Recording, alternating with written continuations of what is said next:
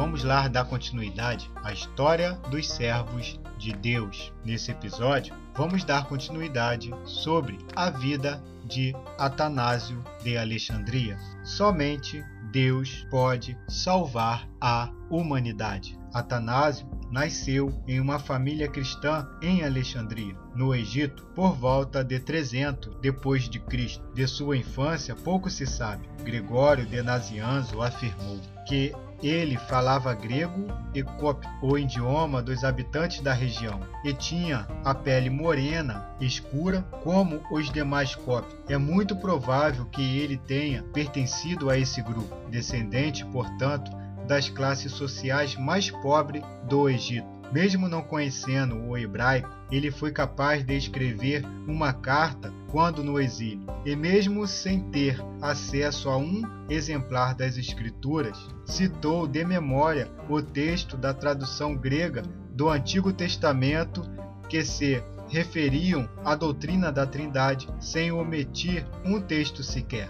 A conversão de Atanásio ocorreu quando ainda era jovem, pois, aos 17 anos, ele foi escolhido para ocupar o cargo de eleitor. Em 319, aos 23 anos, Atanásio tornou-se diácono e secretário do bispo Alexandre, a quem acompanhou, sem direito a voto, ao concílio de Nicéia em 325, surpreendendo a todos pelo talento nas discussões teológicas e por seu conhecimento profundo da Escritura. Este concílio foi a primeira tentativa de se obter unidade eclesiástica num contexto em que o império foi finalmente unificado depois de longa guerra civil que se encerrou com as vitórias militares de Constantino I em 324. O símbolo de fé estabelecido nesse concílio foi reafirmado em 381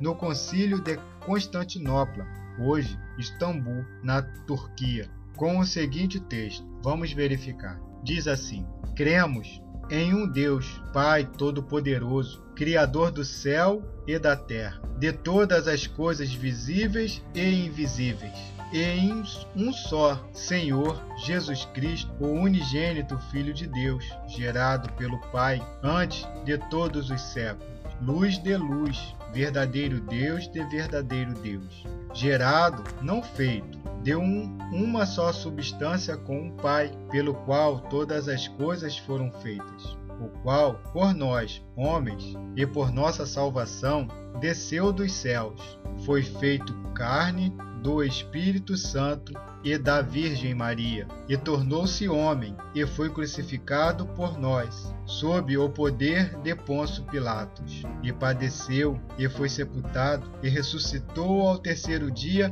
conforme as Escrituras, e subiu aos céus, e assentou-se à direita do Pai, e de novo há de vir com glória para julgar os vivos e os mortos, e seu reino não terá fim, e no Espírito Santo, Senhor e vivificador, que procede do Pai, que com o Pai e o Filho conjuntamente é adorado e glorificado, que falou através dos profetas. E na Igreja, una, santa, católica e apostólica, confessamos um só batismo para a remissão dos pecados. Esperamos a ressurreição dos mortos e a vida do século vindouro. Dessa forma, foi estabelecida a linguagem que se tornou consenso das igrejas católicas, ortodoxas e protestantes para o artigo fundamental da fé cristã. Gregório de Nazianzo nos relata que em Nicéia os arianos observavam o valoroso campeão da verdade, de estatura baixa, quase frágil, mas de postura firme e de cabeça erguida. Quando se levantava, parece que se sente passar uma onda de ódio através dele. A maioria da assembleia olhava com orgulho para aquele que é o intérprete de seu pensamento. Atanásio também se relacionou estreitamente com os monges do deserto. É ainda Gregório de Nazianzo quem nos diz que ele costumava visitar Antônio e lavava e lavava-lhe as mãos.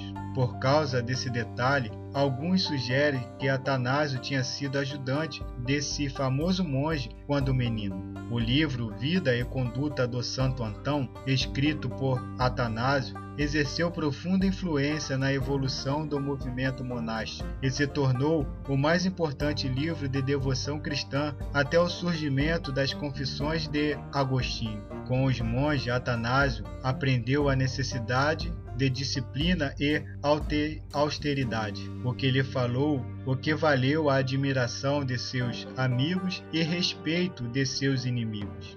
Ele não tinha paciência com requintes filosóficos, nem estilo polido ou habilidade política, mas, como pastor, mantinha-se perto do povo.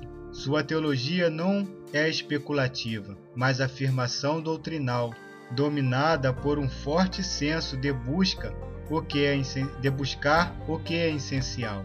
Antes do começo da controvérsia ariana, Atanásio já tinha escrito duas obras.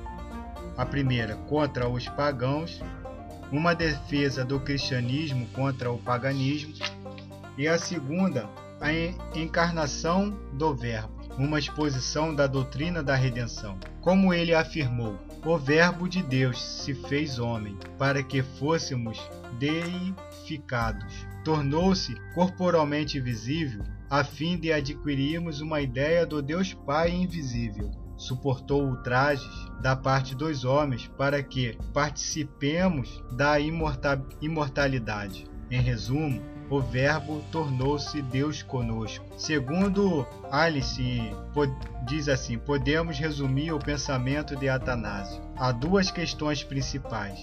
Em primeiro lugar, ele defendeu que somente Deus é capaz de salvar. Deus é somente Deus pode vencer o poder do pecado e trazer-nos a vida eterna. Uma característica essencial da criatura reside na sua necessidade de redenção. Nenhuma criatura pode salvar outra criatura, apenas o Criador pode redimir a criação. Uma criatura não podia unir a criatura a Deus. Uma parte da criação não pode alcançar a salvação à criação ela mesma tendo necessidade de salvação. Uma criatura não teria podido criar. Uma criatura não podia, de modo algum, nos resgatar.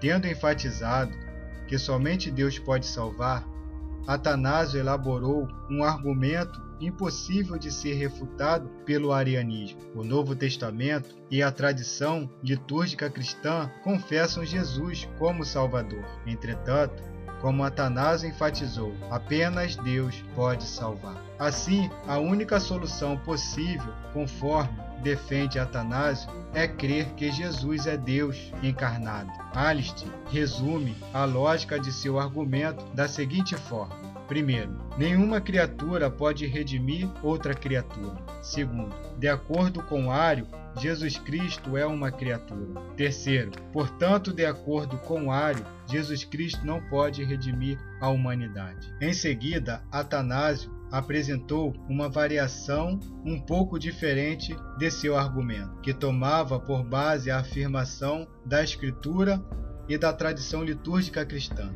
que diz assim: primeiro, somente Deus pode salvar. Segundo, Jesus Cristo salva. Terceiro, portanto, Jesus Cristo é Deus. Como conclui Alistair, a salvação para Atanásio envolve a intervenção divina. Deus assumiu a condição humana com a finalidade de transformá-la. Diz assim: Deves entender que o Verbo do Pai, tão grande e tão elevado, se manifestou em forma corporal. Ele não assumiu um corpo como algo condizente com sua própria natureza, mas, muito ao contrário, na medida em que ele é Verbo, ele é sem corpo, manifestou-se em um corpo humano, por esta única razão, por causa do amor e da bondade de seu Pai, pela salvação de nós, homens. Ele se tornou aquilo que somos, para que pudéssemos fazer de nós aquilo que ele é. Fica aqui o final desse episódio. No próximo episódio, voltaremos a falar sobre Atanásio de Alexandria. Até mais!